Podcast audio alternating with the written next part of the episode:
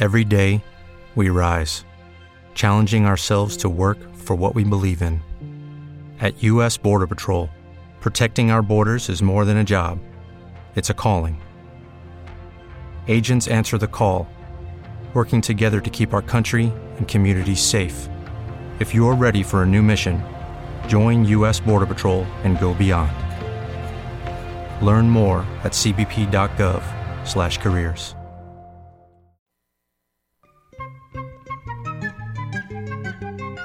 Llegó el momento de aprender, reflexionar y divertirse. Reunimos a las letras, la música, el cine, la pintura, el arte y las diferentes líneas de pensamiento. Comienza Se Lee Cultural, un espacio donde el español y la cultura se saborean. En un Rosario Radio. Donde las letras tienen la palabra. Bienvenidos.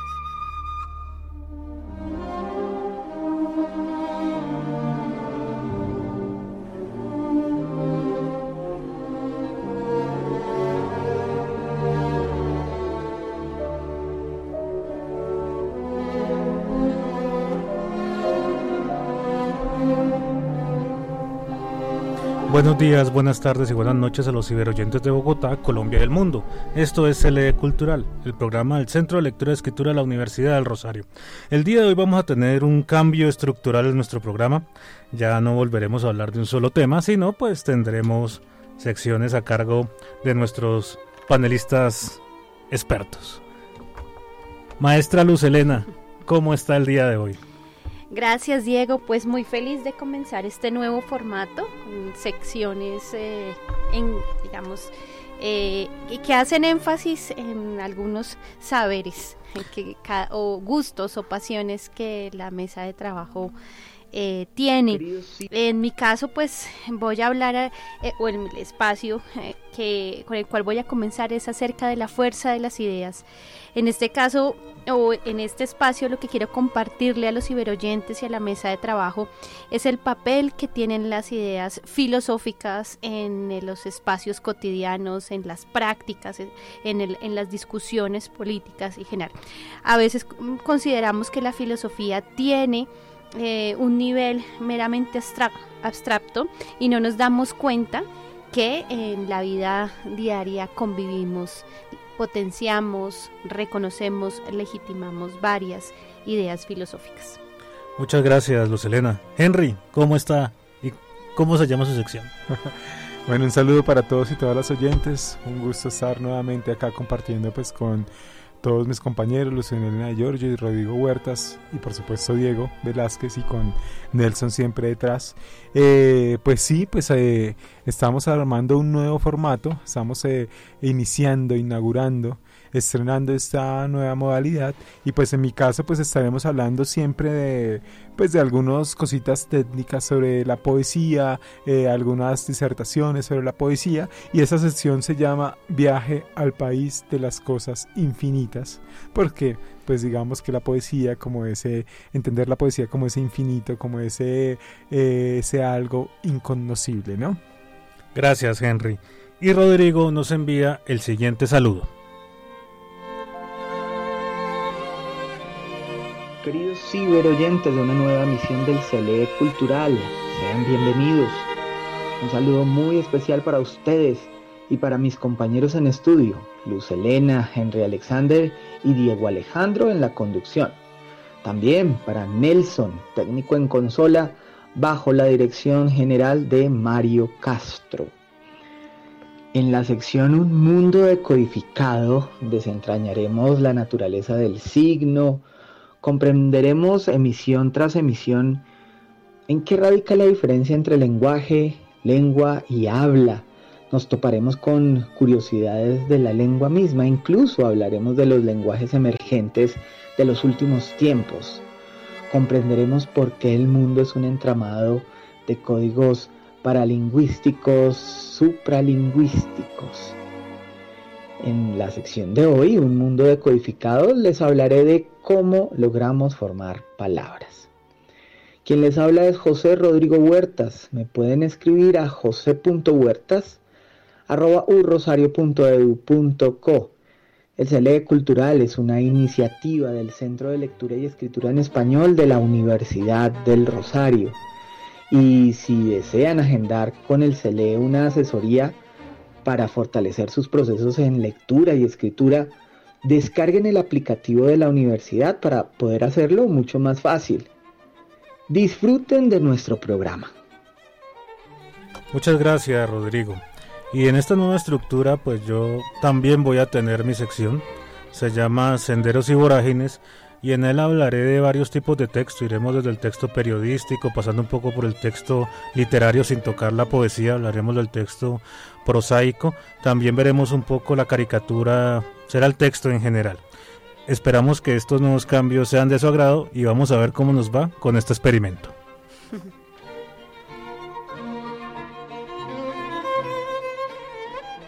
Estás escuchando Se cultural.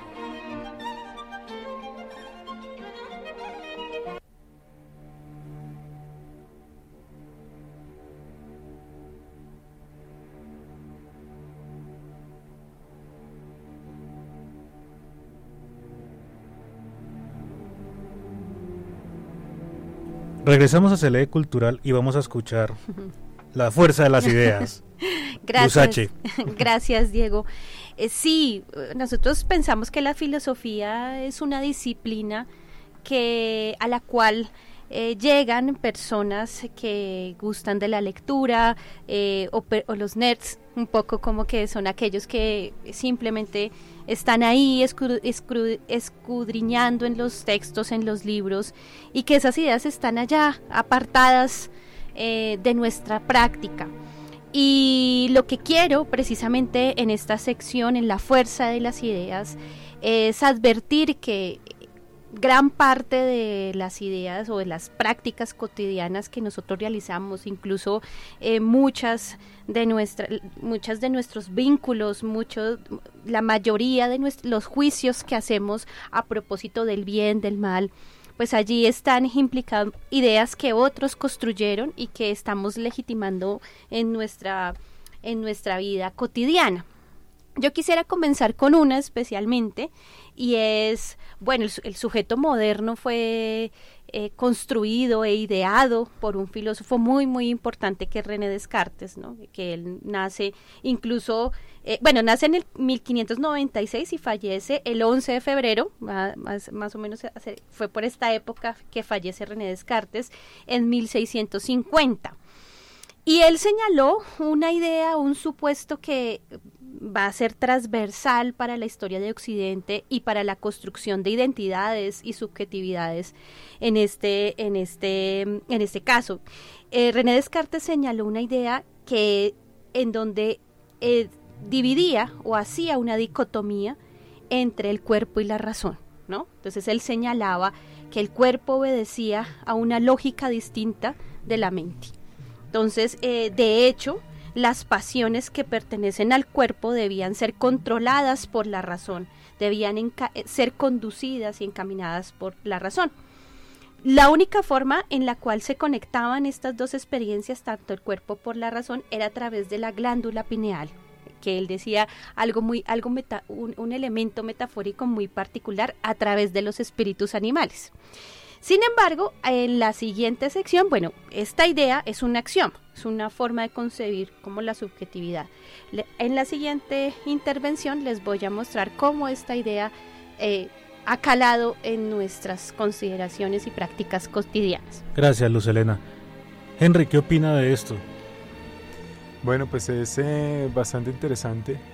Eh, pues como pues allí parte pues como te decía como decía Luz la modernidad no el hecho de, de empezar pues a, a categorizar pues la razón como dogma no y, y cómo pues dejamos un mundo teocéntrico, que es el mundo del medioevo, a un mundo antropocéntrico, ¿no? Donde el hombre empieza a valerse por sí mismo, ¿no? Deja la casa paterna que es Dios que pues eso lo acuñaría pues después eh, otro racionalista que fue Kant, ¿no? Pero entonces, eh, claro, yo creo que Descartes, claro, estamos en, un mundo donde, se, donde todavía eh, predomina esa visión o esos imaginarios del medioevo y cómo pues él de alguna manera se tiene que que valer, ¿no?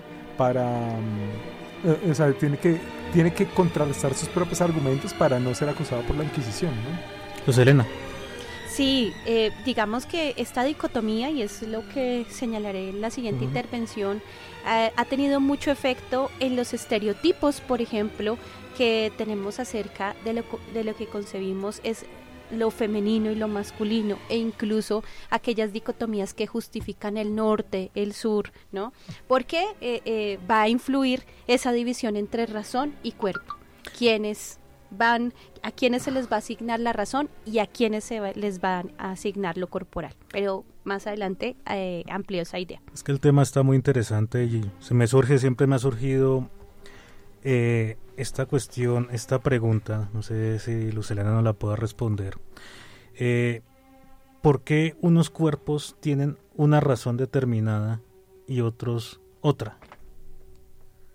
Bueno, a- acá precisamente este axioma que, que, que estable, axioma es una proposición, un, un- un enunciado que es evidente y que no necesita demostración. Para Descartes ese era, ese, esa dicotomía o esa dualidad es un axioma. Y eso implica que el cuerpo tiene una lógica diferente y la razón. Pero al hacer eso, ¿sí? Eh, se se convierte en un, en un supuesto que se aplica para señalar lo que usted dice. Ah, entonces las mujeres, por ejemplo, son las vamos a considerar como eh, más afectivas, que siguen eh, la lógica corporal y afectiva, etcétera, mientras que los hombres entonces eh, son aquellos que representan la autonomía y la razón. Entonces esa dicotomía es peligrosa, de incluso es- esta idea de, de sujeto también lo que quiero proponer en la que, que incluso pues aparece en este contexto moderno sirve precisamente para adjudicarle a cuerpos para eh, adjudicarle a individuos cierta manera de concebirlos y eso es problemático porque evidentemente pues genera ciertas formas de discriminación. Henry, desde su punto como artista, ¿qué opina de esto? De esta dicotomía. ¿Es buena? Así puede ser maniqueísta, bueno o malo. Bueno, desde el punto de vista contemporáneo, pues esa dicotomía, esa división entre el cuerpo y la razón, y desde el punto de vista del artista, digamos que el cuerpo está más centrado hacia la emocionalidad, ¿no? Hacia la sensoria, hacia lo sensorial, y la razón, pues es, de alguna manera, trata de, controlar, pues, esas emociones, ¿no? En la... En, la, en los procesos de creación pues tiene que haber un equilibrio entre las dos porque si eres muy racional te puedes volver profundamente frío y si eres muy corpóreo pues te puedes volver profundamente eh, emocional no entonces tiene que haber un equilibrio a la hora de pues de sentar los puntos cardinales pues de una obra Muchas gracias. Y con esto vamos a la sección del profesor Rodrigo Huertas.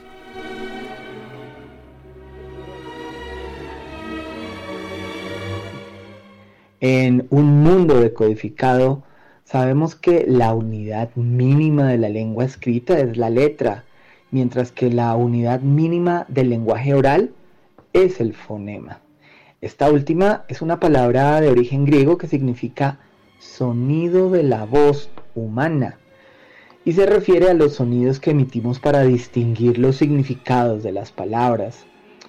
Pero para hablar de la formación o forma de las palabras, tenemos que hablar de morfología, es decir, del estudio de los distintos elementos significativos que componen las palabras, así como el papel gramatical que desempeña cada uno de estos segmentos dentro de cada palabra. La morfología se encarga de clasificar las palabras en categorías gramaticales. Ustedes saben, sustantivos, adjetivos, verbos, que son palabras variables, pero también en preposiciones, adjetivos, adverbios, que son palabras invariables, entre otras. Y de la formación y demás variantes que pueden presentar las palabras. Pensemos que las palabras también están compuestas por unidades menores dotadas de significado y a estas unidades las llamamos monemas.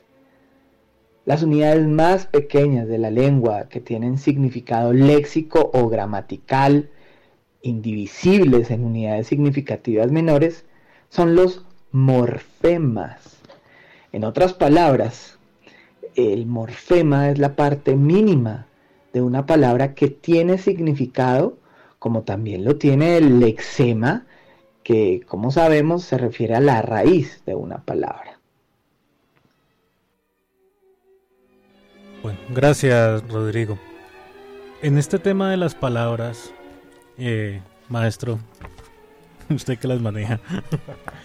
bueno, digamos que eh, es interesante, ¿no? Pues eh, entender pues toda esta morfología pues del, del, propio idioma, ¿no? Pero también a veces desde la propia creación pues es lo que menos se piensa, ¿no? Casi que a veces se aprenden es como por... Mm, por, mm, ¿cómo sé? Por eh, efecto secundario, ¿no? Todas estas...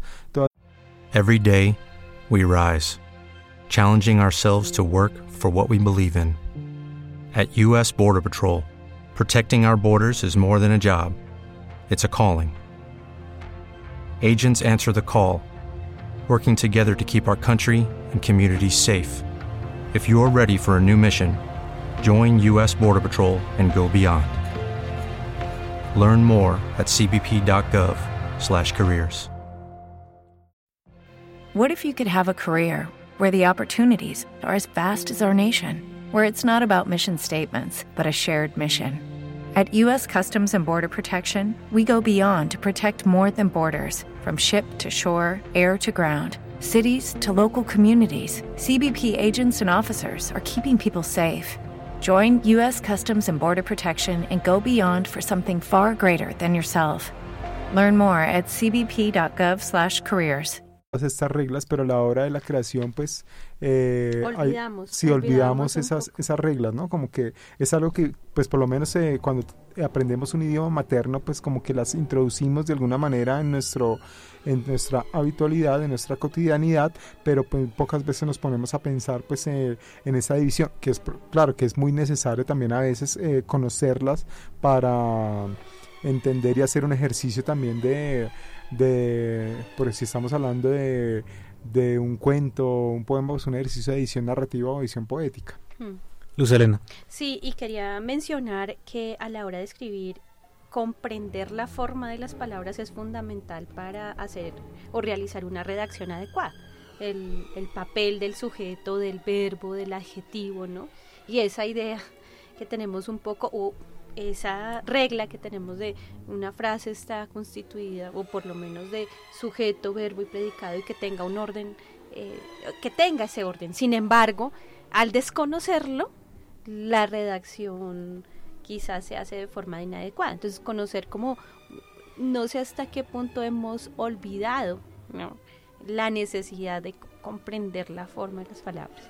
creo que aquí la, sección del profesor Rodrigo va a ser muy importante e iluminadora en ese sentido. Y también un poco polémica, ya porque de pronto en estos tiempos contemporáneos está más visto lo que se llama los pragmatismos decir, si yo logro comunicar, ¿para qué necesito aprenderme las reglas y la gramática?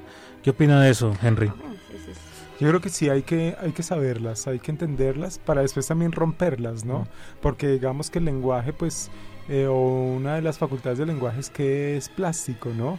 Que uno puede hacer, eh, por ejemplo, metáforas sintácticas, ¿no? Jugar con el hiperbaton, romper esas, esas reglas, pues que obviamente también juegan dentro de otros eh, estamentos de, alteración del orden, pero pues hay que, hay que conocerlas, por lo menos eh, cuando el, eh, el escritor lo, lo, hace, pues saber qué hizo, ¿no? Entonces, y sobre todo, pues también digamos que ahí entraremos en lo de las figuras literarias y todo eso que es importantísimo también conocerlas. Luz Elena. Sí, estoy de acuerdo. Creo que es importante conocer las reglas gramaticales, ¿no? El español tiene una forma, unas, eh, una manera y, es creo que fundamental conocer precisamente ese rol para que así también podamos eh, jugar o crear nuevas, nuevas opciones. Pero digamos en la cuestión de la comunicación real, ya no de nuestra comunicación en la en el aula como siempre o, en nuestras en nuestros lugares digámoslo así educados sino en la calle ¿por qué creen ustedes que no se cumplen? Henry. Bueno, pues digamos que en la el lenguaje es como un ser viviente, ¿no? Un ser viviente que todo el tiempo se está transformando. Eh, por más que hayan unas reglas que la RAE intente pues siempre codificar o estructurar, eh, siempre el, lenguaje pues desde la oralidad se va transformando todo el tiempo, ¿no?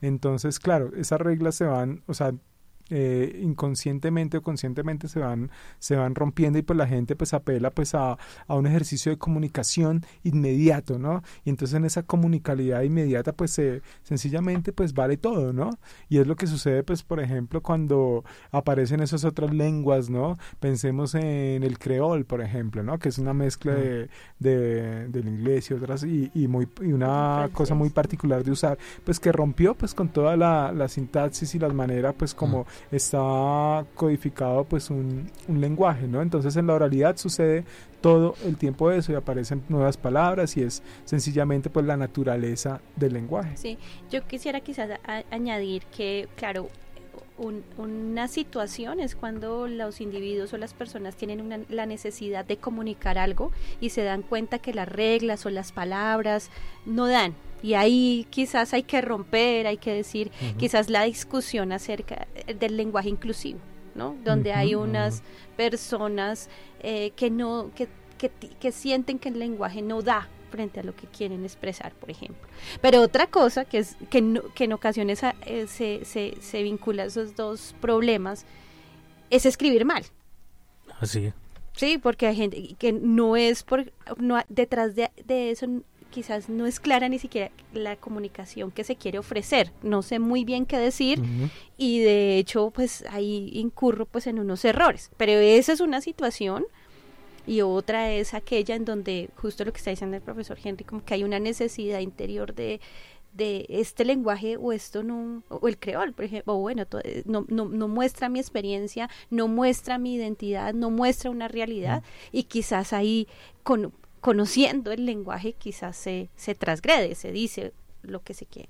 Sí, es digamos un poco lo que ocurrió durante el narcotráfico en Medellín, que da origen a eso que se conoce como el parlache, esa cuestión que hoy ha venido evolucionando, en donde pues el uso de las palabras cambió y fue cubriendo lo que Leomar Champi llamaba esas lagunas semánticas que también hubo cuando llegaron los españoles acá a, a las Américas y no podían describir lo que veían, entonces le empezaron a dar nombres eh, mitológicos a las cosas. Esto también me lleva a hacer la última pregunta ya para cerrar esta primera parte de la sección del profesor Rodrigo. ¿Ustedes cómo ven nuestro futuro? ¿Será necesario seguir enseñando a escribir según la gramática? Obviamente que sí, obviamente tiene que haber un ente regulador, ¿no? Tiene que haber unas reglas allí, pues básicas, pues para, pues, si no sería todo un caos comunicativo, ¿no? Eh, bueno, lo que sucede en WhatsApp es una cosa eh, horripilante, ¿no? pues ese atentado contra el lenguaje y pues como que ya se va hacia otras esferas, ¿no? Entonces sí, tiene que haber unas reglas, y la, pero, la, pero entendiendo también que pues que esas reglas van a ir constantemente cambiando, ¿no? A la medida que va evolucionando el lenguaje y más, más ahora, ¿no? Porque yo creo que el lenguaje está cambiando cada vez aceleradamente, ¿no? Hace una década no conocíamos la palabra Facebook y hoy es una palabra universal, ¿no? La palabra Twitter o Instagram o bueno, o stalkear, por ejemplo. El otro día aún, eh, hace unos años alguien salió con un poema y yo, no, pero me tocó preguntar, ¿qué es stalkear, no? Y los chicos, los alumnos me explicaron, ¿no? Es que es esto. Bueno, ahí uno va aprendiendo y entonces entiende uno que, eh, que entre más, o sea, ahorita vivimos en un mundo profundamente acelerado, ¿no? Y entonces el lenguaje estará cambiando, así. Luz Elena, ya para cerrar. Sí, de acuerdo con el profesor Henry y, y, creo que, como lo mencioné ahorita, pues no solamente por el cambio, sino porque se presentan también necesidades que quieren ser, em, tener un lugar en lo público y ser escuchadas, por supuesto. Bueno, y con esto vamos al siguiente segmento de nuestro programa.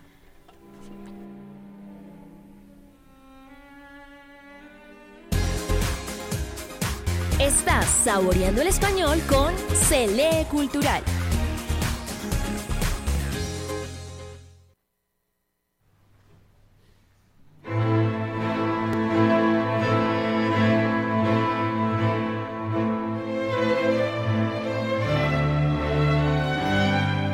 Regresamos a Cele Cultural y es la hora de la poesía. Henry. bueno, pues hoy en el eh, viaje al país de las cosas infinitas, pues el invitado especial es Rómulo Bustos Aguirre, un poeta eh, nacido en un pueblito a dos horas de Cartagena que se llama Santa Catalina de Alejandría, nacido en 1954 un poeta que empezó a publicar relativamente tarde, después de los 30 años, y que de alguna manera se ha convertido, o algunos lo dicen así, se ha convertido en el poeta vivo más importante que tiene Colombia junto con Piedad Bonet, bueno, y otros, pero uno de los poetas vivos más importantes que tiene, que tiene Colombia en la actualidad, ¿no? Un poeta de mostrar hacia afuera, ¿no? Entendiendo pues que siempre la poesía colombiana, pues a nivel latinoamericano, pues ha sido una tradición un tanto menor, ¿no? Yo siempre le digo, nosotros somos como la selección de fútbol de Jamaica, ¿no? Algo así, eh, en poesía. Entonces, pues a partir de pues de esa generación de los 50, yo creo que se va, em, eh, se va cosechando una muy buena poesía, pues poetas como Piedad Bonet, que también es de los 50, Mary Yolanda Sánchez, eh, Tarula Flores, ¿no? Y entre ellos pues Rómulo. Rómulo pues que eh, se ha ganado dos veces el premio más importante que tiene la poesía colombiana, que es el premio de poesía del Ministerio de Cultura. Se lo ganó con un libro profundamente importante eh, del 93 que se llama En el traspatio del cielo. Eh, un libro donde Rómulo logra recrear todos los imaginarios del mundo del Caribe, de lo cotidiano, a partir de una metáfora que es el cielo y la infancia, ¿no? Asociar, hacer esa, esa relación analógica entre el cielo y la infancia y cómo a partir de allí podría eh, dar cuenta de unas tradiciones, de unas costumbres del mundo caribeño, ¿no? Em, yo les comparto acá un poema que se llama Crónica del árbol de agua. Un día Dios sembró un árbol de agua para que lloviera. Tomó lágrimas suyas y las sembró. Y vio Dios que era buena la tierra del cielo para sembrar la lluvia. Y hubo así estaciones, y cada cierto tiempo el viento que agita las alas de mil ángeles estremece el árbol y sus hojas se esparcen sobre la tierra. Entonces comienza el invierno y nosotros ponemos ollas y cántaros para recoger la lluvia. Muy bueno el poema. Esto me surge, me hace, me crea un cuestionamiento y es cómo hace el poeta para utilizar esas palabras sencillas, porque no es necesario buscarlas en un diccionario y darle toda esa fuerza. Eso es interesante en la, en la poética de Rómulo, ¿no? Rómulo es un poeta, mm, yo creo que una tradición muy intelectual, ¿no? Él es, tiene un doctorado en, teología y, es un poeta supremamente racional, ahorita hablando de, de, esa dicotomía entre la razón y el cuerpo, ¿no? Pero es un poeta que sabe asimilar muy bien eh, la sencillez, no la simpleza del lenguaje, ¿no? Cómo contar eh, algo pues muy profundo a partir de palabras muy sencillas, ¿no? Acá que estamos viendo, ¿no? Acá creo que todos nos sentimos identificados porque hay, un, hay, una, es, hay una intertextualidad pues con el mito bíblico del Génesis, ¿no? Entonces Dios creó un árbol, ¿no? O sea, y vio Dios que era buena la tierra del cielo para sembrar la lluvia. Ahí inmediatamente todos, o por lo menos en el mundo occidental, pues que conocemos muy bien la Biblia, ¿no? Pues eh, eh, nos identificamos, ¿no? Y entonces él toma prestado eso para dar cuenta y para explicar que el origen de la lluvia. Es un poema bellísimo porque primero es un poema, ¿no? Pero es un poema que está narrando una historia, es un poema narrativo y está tomando eh, el mito como pretexto, ¿no? Entonces y al mismo tiempo, pues algo que me parece extraordinario es cómo pasa de lo sagrado a lo cotidiano, ¿no? Y nosotros ponemos ollas y cántaros para recoger la lluvia. Eso es espectacular en el poema. Profesora Luz Elena. Sí, estaba pensando que eh, a, propósito de lo que decías, Henry, de la analogía, creo que eh, una de las virtudes de la poesía o de, de esa habilidad grandiosa, ¿no? Es la posibilidad de crear una buena analogía, de hacer esa conexión, vínculos que de repente no, pues no, que, que son sencillos, bueno, dentro de la sencillez del lenguaje, pero que de repente son imágenes que no, que no, que no son, que, que vienen de, de, digamos, de una experiencia, de, no sé si pudieras ampliar, Henry, como esa esa, esa tarea del poeta de hacer analogías. No sé si lo estoy diciendo muy de una forma quizás muy tonta, pero es como eh, esa habilidad que se, que, se que, que, logra el poeta y es hacer esas conexiones, esas comparaciones, o la dificultad que puede acarrear también eso. Sería un poco como explicar esa creación de imágenes a partir de palabras comunes. Sí, bueno, digamos que eso, es un poquito complejo, ¿no? Porque eso eh, prácticamente ahí estamos hablando de un pilar de donde se estructura la, la lírica moderna, en palabras de, de, Friedrich, ¿no? Pues viene obviamente la poesía simbolista y eh, más atrás de la teoría de las correspondencias con William Blake, donde dice pues que todas las cosas tienen una correspondencia espiritual, ¿no? Entonces pues a partir de esa dicotomía, a partir de esa imagen que podríamos denominarla una imagen construida, una imagen artificial, el poeta trata de encontrar eh, otros vínculos, ¿no? Mm. Dice Max Benson, ¿no? Poesía es cuando dos palabras se encuentran por primera vez, ¿no? Entonces ahí empiezan esas analogías, esas, ese tratar de ver detrás de las cosas, ¿no? Lo que la, correspondencia espiritual que podría ser desde un punto de vista literal, pues la poesía, ¿no? La poesía, ¿no? Lo que está detrás de las cosas y cómo nosotros pues podemos hacer ese y eso lo y eso se trabaja desde desde la cotidianidad, ¿no? Yo siempre digo, cuando hablamos de la, de la oreja del pocillo, ahí estamos haciendo una analogía, ¿no? Ahí hay una metáfora. Eh, cuando decimos el cuello de botella, todo el tiempo nosotros estamos haciendo, ¿no? El poeta sencillamente da cuenta, es consciente de esa característica del lenguaje y empieza a buscarlas, ¿no? A buscar esas analogías y, y, eso es pues, el, el, oficio, pues eh, encontrar ese, ese secreto que está ya urdido en el, eh, eh, detrás del lenguaje, ¿no? Bueno, y mirando estas características del lenguaje, doy paso a mi sección, en donde voy a hablar de una cuestión en donde ustedes me van a ayudar. Para ustedes, ¿qué es la ironía? Henry. bueno, es una pregunta. O'Reilly Auto Parts puede ayudarte a encontrar un taller mecánico cerca de ti. Para más información, llama a tu tienda O'Reilly Auto Parts o visita oreillyauto.com.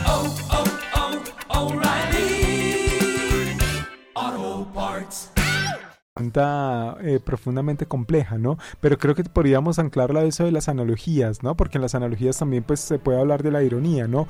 Cómo nosotros eh, podemos eh, burlarnos o podemos mm, podemos tal vez poner el dedo en la llaga sobre un tema particular a partir de mm, pues de de un lenguaje cifrado, si se puede decir así, ¿no? Entonces, eh, claro, podemos decirlo, eh, o sea, así como dice, ¿no? Lo que está inferencial, ¿no? Podemos hablar directamente, pero detrás de eso que estamos nombrando, pues hay, hay una ironía, valga la redundancia, hay algo que está detrás y donde estamos criticando o exaltando eh, alguna, alguna temática allí, ¿no? Luz Elena, la filosofía tiene ironía? Sí, claro que sí. De hecho, pues yo aquí Henry hablaba sobre el sobre la correspondencia espiritual y el dedo en la llaga y la burla, pues acá tanto yo creo que la filosofía eh, va de la mano de la ironía en tanto que por lo menos algún, algunos, algún sector de la filosofía está tratando de acercarse a lo real, a mostrar de una forma eh, quizás paradójica también o eh, lo que la realidad lo que es lo que pasa no en ese caso sí es la filosofía puede ser muy muy irónica porque nos puede estar mostrando eh, y, a veces no lo vemos. Esa ironía a veces no es tan sencilla ya de reconocer pero que nos está mostrando una realidad algo que eh, a veces queremos tapar. Bueno según el diccionario el vocablo, el vocablo ironía es una figura que consiste en dar a entender lo contrario de lo que se dice, pero también se puede observar como una burla fina y disimulada. ¿Cuál manejan ustedes, Henry? bueno, digamos que em, Yo diría que las dos, ¿no? Las dos, uno todo el tiempo está manejando las dos, ¿no? Siempre estamos tratando de, de decir, afirmar lo contrario, ¿no? O a veces pues intentamos hacer, o sea, una, o sea, una ironía puede ser, o sea, puede ser un reclamo, ¿no? A algo absolutamente serio, ¿no? Eh, o sea, una ironía la, la, la podemos decir en, en, disgusto, ¿no? Pero al mismo tiempo también podemos burlarnos, ¿no? Eh, podemos sentarnos a la mesa y reírnos un poco a, par, a partir de una frase irónica, ¿no? Entonces creo que las dos, dependiendo de, pues de del contexto y de la gravedad de lo que estemos hablando. Profesora Lucelena, ¿cuál cree que utiliza más usted? No, yo voy a, voy a tomar aquí una postura modesta. Yo soy estudiante de filosofía. Las filósofas y los, las, los y las fue irónico, fue irónico son aquellas que utilizan ese tipo de formas y de figuras. Y estaba pensando en una, pero ahí me, me, me, me falla un poco la memoria porque Nietzsche en, en, el sentido extramoral, en un ensayo que le hace, él comienza con una ironía, pues es como una especie de fábula, mito irónico sobre, sobre la búsqueda del conocimiento y la razón, que es como, como, como, como que lo, lo señala, él comienza un poco ese ensayo y ese texto eh, burlándose de esa, de esa de esa búsqueda que los seres humanos tenemos hacia el conocimiento y lo hace a través de un ejercicio irónico, pero si me da eh, un momento lo puedo buscar y, porque estoy ahí, me falla memoria, pero me hizo pensar en, la forma como lo hacen los pues, Bueno, continuando les voy a hablar de Wayne Wood. Wayne Wood es un... Eh, tiene un libro que se llama Retórica de la Ironía y él plantea dos, dos tipos de ironía. La primera se llama ironía estable, que es aquella ironía que todo el mundo comprende, por lo menos el mundo occidental la entiende, ¿ya? Hoy en día, debido a la globalización, esta ironía ha ampliado su campo, ya que pues uno comprende cosas que ocurren en otros países. La segunda, que es un poco más compleja, se llama ironía inestable y es aquella que solamente es conocida por un reducido grupo de personas y esta ironía inestable siempre tiene una víctima. Maestro, mm, ya después de esta explicación, ¿alguna vez se dio cuenta de alguna ironía inestable? Claro que sí, yo creo que pues obviamente hay unos códigos que se manejan secretos o códigos muy particulares dentro de un grupo determinado de personas, ¿no? Eh, nosotros podríamos, eh, no sé, hacer una frase irónica sobre lo que hacemos acá en CLE, ¿no? Entonces sería una ironía inestable que solo vamos a comprender pues los que estamos, los que nos reunimos cada ocho días a, a conversar sobre diferentes temas, ¿no? Entonces, por supuesto que sí, está las ironías inestables, por ejemplo, de la poesía, porque la poesía pues finalmente eh, los que leen poesía, los que escriben poesía es un grupo pues muy reducido de personas, ¿no? Lo mismo podría suceder con la filosofía, ¿no? Con los filósofos, chiste de filósofo, diría alguien, ¿no? O chiste de músico, o chiste de abogados. Eh, todo el tiempo también pues lo estamos eh, eh, manejando, ¿no? Yo aquí recuerdo un poco con los el paro y demás. hubo alguien que comenzó a ver memes de Colombia. Y pues fue a preguntarle a un colombiano que quién era ese personaje que aparecía en los memes, empezaría el presidente Duque, cuando el colombiano le explicó que era el presidente Duque, no lo podía creer. O sea, él nunca entendía los memes porque ese personaje jocoso aparecía diciendo tantas cosas brutales. Hasta que, digamos, cuando le entendió, ahí pasó de la ignorancia al conocimiento de la ironía, porque eso también es lo bonito de la ironía entre más uno conozca, uno menos es la víctima de esa ironía. ¿Encontró, maestra, el, Bueno, encontré, pero es que me puse a pensar varias ah, cosas sobre la ironía, porque también la ironía política a veces la utilizan, se, ah, tiene unos usos que son perversos. O sea, en ese, en ese sentido sí creo que los, los políticos pueden tomar un un tinte irónico como para burlarse incluso de la misma ciudadanía frente a lo que sucede. Entonces eso sí no es, no es tan agradable o no tiene una connotación simpática. Pero no, está aquí buscando el texto de el, texto de Nietzsche que se llama Sobre verdad y mentira en sentido extramoral, él comienza ese eh, para y pues comparto a todos los ciberayentes para que se animen a leer, es un, es un ensayo muy interesante.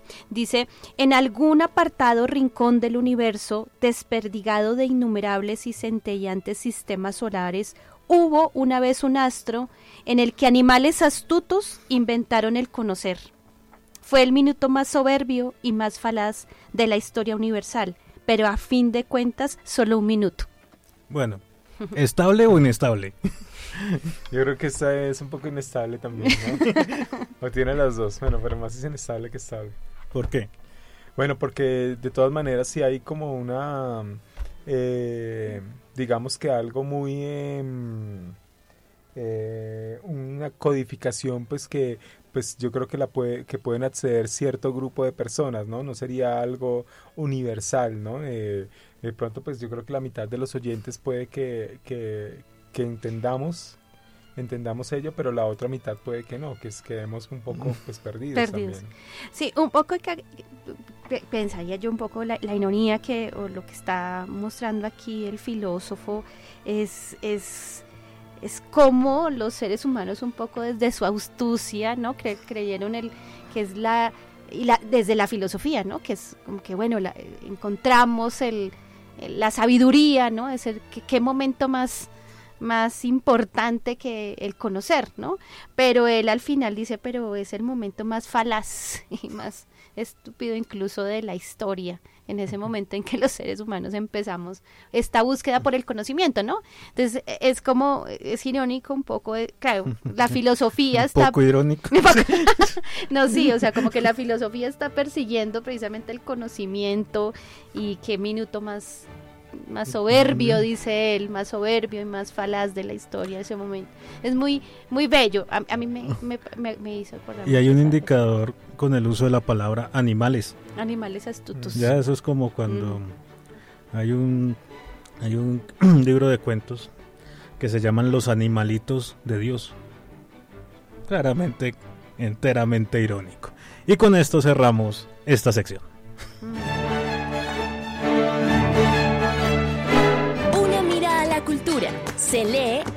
Pensamiento, expresión e identidad.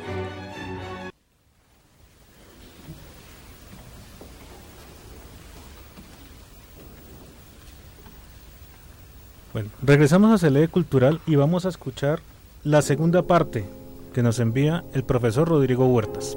Hemos emprendido un camino para entender cómo se forman las palabras en el castellano las palabras en nuestra lengua se han formado a partir de raíces o lexemas y palabras primitivas son las partes más simples de una palabra que tienen un significado básico y que se utilizan para formar otras palabras.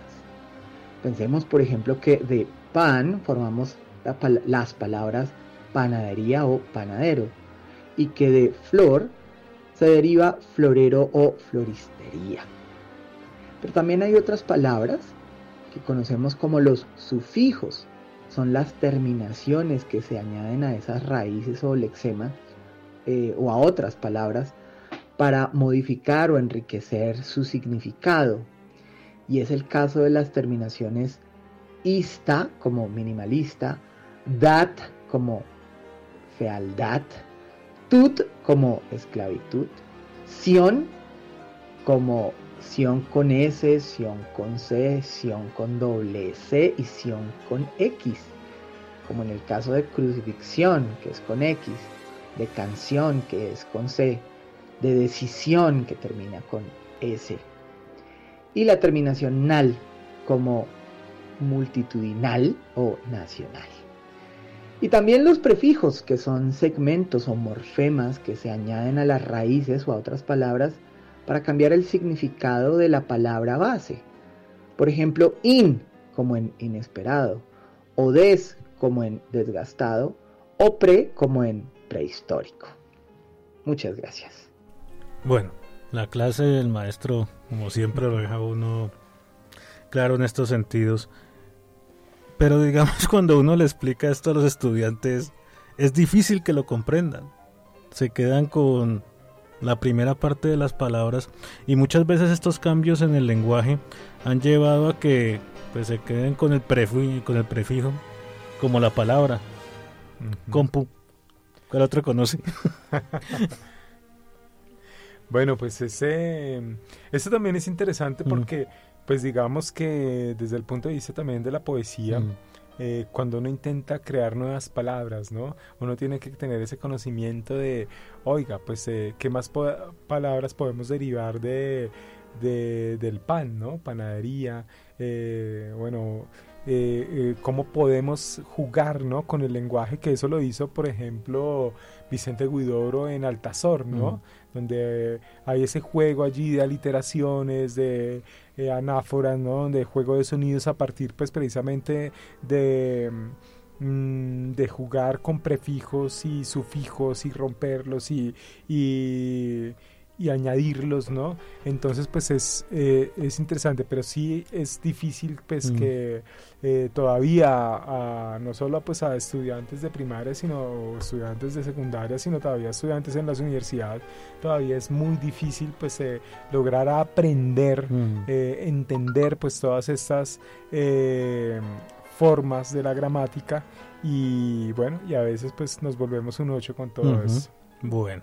Con esto vamos a cerrar aquí la sesión del profesor Rodrigo y vamos a pasar de nuevo a la sección de la profesora Lucelena, maestra, para cerrarla. Gracias, Diego.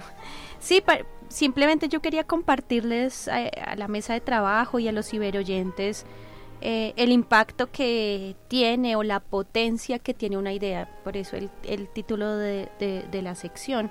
A veces consideramos de nuevo que las ideas eh, son simplemente formas del pensamiento, formas racionales que se quedan ahí en los libros o que se quedan en como en, la en, en, en, lo que alguien dijo quizás atrás.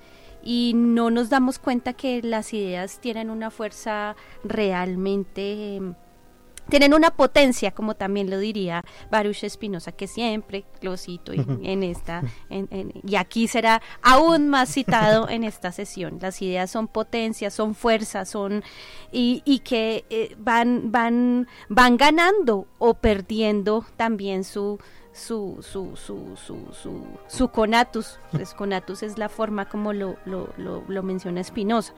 Eh, por e, otro ejemplo, tiene que ver precisamente con lo que en algún, en algún momento Jeremy Bentham, antes del utilitarismo planteado por Joan Stuart Mill, eh, señaló la necesidad de considerar la, mm, el dolor y el sufrimiento de los animales. Antes de la visión de Peter Singer, del mismo Joan Stuart Mill, etcétera, eh, Jeremy Bentham desde una visión utilitarista eh, señaló que los, que los animales no eran medios para, eh, como que trató de voltear esa idea antropocéntrica, como que cuestionar por lo menos esa idea de que los animales eran medios para satisfacer nuestras propias necesidades. Y algo que es muy interesante es que hasta ahora, creo yo, eh, hasta en estos últimos tiempos, es que esa idea ha tenido o ha cobrado más fuerza. ¿Sí? Incluso cuando aparece el utilitarismo y Jeremy Bentham menciona como, oye, los animales sienten dolor y sufrimiento, no son meros medios, como incluso lo podrían considerar otros filósofos atrás, eh, pues es, es, ahora en donde le damos sentido, legitimidad, y, y creo que para muchas personas es, ya es una idea que no se cuestiona sino que cada vez más estamos diciendo, uy, no, de pronto no debemos comer carne, ni rojas, ni blanca, porque la gente piensa que comer carne es solo comer carne roja. Y no, pues de aquí ya ahora estamos evaluando la idea. Y bueno, y no solamente por las afectaciones, sino que eh, ese supuesto, ese axioma, ese axioma que desde una visión antropocéntrica hemos construido de eh, que todo gira alrededor sujeto moderno, cartesiano, ¿no? Porque a, propósito de mm. lo que ese dualismo también eh, pone al sujeto en su centro, en ese centro, y mm. todo está todo se convierte en un medio para satisfacer ese, ese, ese sujeto, pues es cuestionado. Entonces, quería como compartirles más o menos a partir de eso eh, ciertos supuestos o ciertas ideas que no cuestionamos, pero que tienen como un trasfondo filosófico y que las conversamos. Digamos, en este punto, eh, lo debo confesar, pues desde mi crianza, llamémoslo así, confesional, católica, antropocéntrica, llamémoslo así, pues ah, para mí es muy complicado y ha sido muy difícil aceptar ciertas ciertos cambios de conducta, sobre todo frente a los animales. Pues porque pues yo tuve mascotas y pues para mí un animal sigue siendo un animal. Y digamos, y, y sí me siento perturbado al ver personas que le humanizan al animal. ¿ya? No sé si pues eso está bien o eso está mal o ya es, no sé, es, es una es un paso evolutivo dentro de nuestro tiempo, pero digamos sí, el animal siente y demás, pero ya llegar al punto en donde ponerlo al mismo nivel de un ser humano, ahí yo entro en cuestionamiento. Henry. Bueno, eh, eh, precisamente hace poquito tenía una conversación sobre, sobre esto, ¿no? Em, pues sobre todo ahorita las, eh, esa ya tendencia de las personas de la generación X, sí, es generación X que tienden a no tener hijos, ¿no? Milenios, Bueno, milenios es milenios y a no tener hijos y entonces en vez de hijos ahora tenemos pues perros o gatos y todo eso y entonces tratan como de eh, ese vacío de no tener hijos, pues se llena pues con, con, con, ellos y los convierte como en si fueran hijos, ¿no? Y los llevan pero, a Pero es que, Henry, aquí hay una cuestión. Es que, digamos, si uno se pone a hablar con estas personas y les comenta lo del vacío, o sea, eso, eso entra como en una cuestión dentro de la idea de que uno no comparte pues yo soy padre, ustedes dos no, uno no comparte y uno se cree con una superioridad, superioridad moral sobre la persona que va a llenar ese vacío con un animal. Y, hay un, y ahí hay un problema con la idea. Es decir, la idea como tal se está fundando o se está buscando introducir, no sé si de una manera violenta, porque pues, digamos, por ejemplo, están obligando a las personas a que, las, a que la acepten, ¿ya? a que la acepten y a que la tomen como algo natural. Entonces, eh, recuerdo mucho cuando permitieron eh, que subieran animales al Transmilenio me tocó ver una escena, pues llegó una señora con dos perros grandes, sin guacal ni nada, a subirlo al Transmilenio, pues claramente no lo iban a dejar subir. Y la señora comenzó a alegar sobre sus derechos y sobre su idea, y que los perros eran su familia, y no sé qué más cosas de eso. Entonces lo que yo voy es, digamos, al fundamento de esta idea, ¿ya? ¿Cómo se está llevando esto en la sociedad? Y fíjense que esta idea pues también conduce a muchas otras que están cambiando la sociedad, pero pues esta, digamos, porque la profesora lo, lo, trajo a la mesa y de pronto ustedes tienen mayor experiencia en esto. ¿Ustedes cómo manejan eso? ¿Cómo manejan la cuestión de mantener las diferencias entre las especies? Pues un perro es un perro, un humano es un humano. profesora Lucele. Yo traje a colación este, la idea. sí, el útil, ah, simplemente quería mencionar que en mil, porque es importante mencionar las fechas, Jeremy Bentham es un filósofo eh, inglés que nace en 1748 y el 15 de febrero, hoy estamos, no, ayer cumplía, vea, estamos trayendo, estamos trayendo, sí, porque Jeremy Bentham nace en Londres el, el 15 de febrero y muere el 26. Yo tengo una hipótesis que la gente cuando se va a morir se muere cerca al cumpleaños o después. Bueno, pero eso es otra, eso es otra cosa. Eh, y él, él dice, bueno, él, él muere, ah, no mentiras, él muere el 6 de junio de mil, 1832, man, eh, perdón.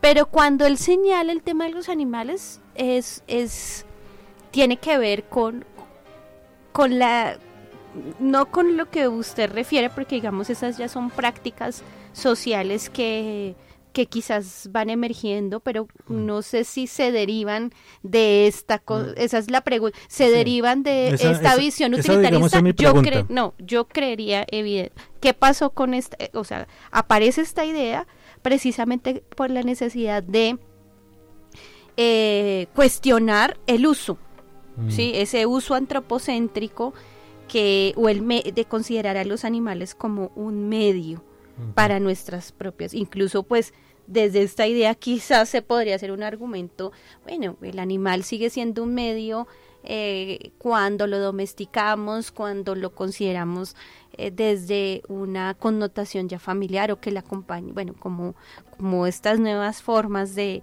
de, estar con los animales o de los vínculos con los animales, eso quizás se puede plantear una pregunta en razón de lo que él menciona. Pero el utilitarismo no es, o esa idea que aparece mm. desde allí, no, eh, no, no debe ser comprendida desde estas nuevas prácticas. Un poco como que, ah, bueno, si se, acepta, si se legitimó esta idea utilitarista, entonces ya estamos en un extremo pues si me lo permite, ahí ya usted mm, como que y generó un como una especie de pendiente, o sea, no como pendiente, sino como un poquito como que exageró lo que esto que estoy diciendo acá, no, no, como le digo, se puede uno cuestionar, quizás estas, estas, estos nuevos vínculos que estamos creando con los animales eh, estarían en contra de la, esta idea utilitarista, eh, porque ahí eh, los estamos viendo como medios también, medio para, no sé, decían mm. ustedes, unos vacíos, mm. unos, no sé, unas necesidades no satisfechas, yo no sé, pero, lo que, pero digamos que para cerrar, yo pero la palabra al profesor, a Henry, y es, los vínculos, sí es cierto que los seres humanos estamos generando, eh, eso ya tiene que ver con los vínculos, estamos generando nuevos vínculos con los animales. Que sean buenos o malos, pues no lo sé. No, pero yo sí creo que mm, eh, digamos que es importantísimo todos esos avances que se están haciendo y esas reflexiones que se están haciendo en, eh, en la actualidad, ¿no? declarar por los animales sujetos de derechos, ¿no? Ah, Eso es importantísimo porque, pues obviamente toda esa explotación que, que ha existido a lo largo de la humanidad, uno se pone a pensar en, eh, en, toda la crueldad que se hacia esos seres, pues por creerlos inferiores al ser humano, ¿no? Entonces, eh, por lo menos eh, hoy en día pues hay una mayor educación en cuanto a no tener animales silvestres en la casa como ah. mascotas, que eso es terrible y es eh, eh, totalmente inhumano o inanimal. Es pues. sí. Entonces, pues, por supuesto, todos estos ejercicios donde pues se, se, maltrata a un animal eh, pues por un divertimiento como mm. pues eh, los corridas de gallo, las de toros. de toros, todo eso pues es completamente absurdo y obviamente pues eh, es el momento en que pues por lo menos está en tela de discusión todo eso y me parece que, que es un avance muy muy importante. Interesante. Y, lo que yo quería señalar a propósito de la fuerza de las ideas de mi sección, de esta sección, pseudofilosófica, si bien podemos, es, eh, en este caso es como una idea que se crea en 1700, ¿no?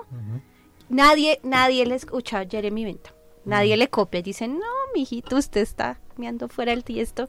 ¿Cómo así que los animales no... Nos pertenecen. No tenemos... Y algo que ahora lo que señala el profesor es como esa idea que no fue potente en un momento dado, ahora explota y eh, creo que como, como señala el profesor Henry, pues aparece una legislación. Nosotros tenemos acá la ley 1774 de 2016 mm. que habla sobre el bienestar animal y considera que los animales que los animales no son semovientes sino que son seres sintientes a los cuales les debemos pues unas responsabilidades. Bueno, muy interesante esta cuestión. Siempre va a ser interesante ver cómo esta idea se viene a aplicar ahora. Un poco, Que usted la ridiculizó después con su pregunta, pero bueno. Pues sí, pero porque es que en realidad aquí son los puntos de vista y los perros son perros. También lo dijo su Espinosa, el tigre es tigre, la piedra es piedra, el perro es perro. y con esto vamos cerrando. Eh, ¿Alguna recomendación para nuestros ciberoyentes? Bueno. Pues, digamos, yo les voy a recomendar un libro que es un libro de Giovanni Papini que se llama El Diablo. Léanselo, es un libro que no los va a llevar al infierno, ni se va a aparecer un pentagrama, ni va a aparecer el diablo. Es una reflexión acerca de lo que significa el diablo dentro de la Iglesia Católica y por qué el diablo es necesario para que exista Dios. Y también, pues ahí les dejo una, un datico. ¿Qué significa Lucifer, maestro? Mm, ángel. ¿Sí? Yo lo leí hace poco, pero no lo recuerdo. Lucifer, sin luz. Luz. Significa Ah, luz. de la. Fer, el que tiene la luz. O sea, sean conductores de luz. Maestra.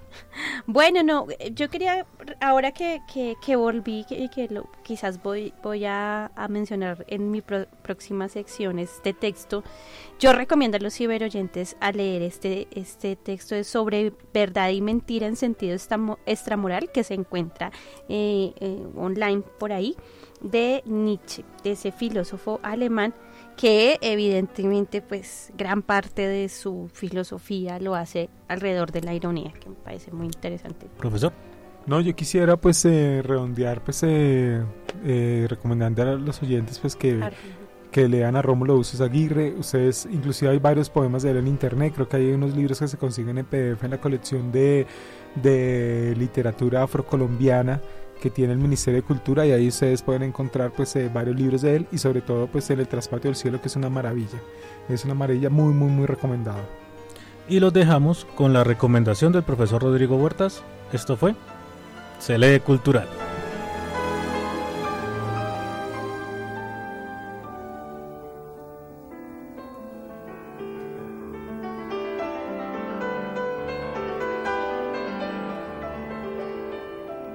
Gracias, Luz Elena, Henry, Diego. Quiero terminar invitándolos a que vean una película muy relacionada con el lenguaje. Se titula El color de las palabras. Una película en lengua francesa de origen belga que se estrenó en 2005 bajo la dirección de Philippe Blasban uh, un belga de origen iraní. La cinta es de mucho interés para los amantes de la lingüística porque aborda el tema de la disfasia, que es una alteración del lenguaje que se caracteriza por mm, determinados trastornos en la expresión, así como en la comprensión de- del lenguaje adquirido. En otras palabras, se trata de una dificultad tanto para la expresión del lenguaje, la formulación de un discurso, como para la comprensión de, los interlocutores. Y este mal lo padece en, en esta cinta una joven mujer llamada Marie, cuya lengua natal es el francés, pero pareciera que fuera para ella incluso una lengua extranjera. Y bueno, además de este trastorno del lenguaje, Marie es presa del alcohol, no tiene un empleo estable y pareciera que hubiera decidido romper la comunicación con la sociedad misma.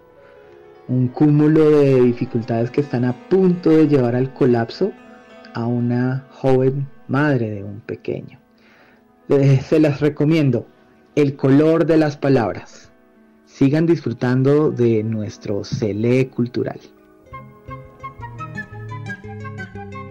Termina el momento de aprender, reflexionar y divertirse.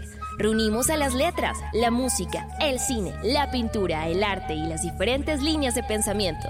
Se lee cultural, un espacio donde el español y la cultura se saborean. Desde U Rosario Radio, el programa donde las letras tienen la palabra. Hasta una próxima misión.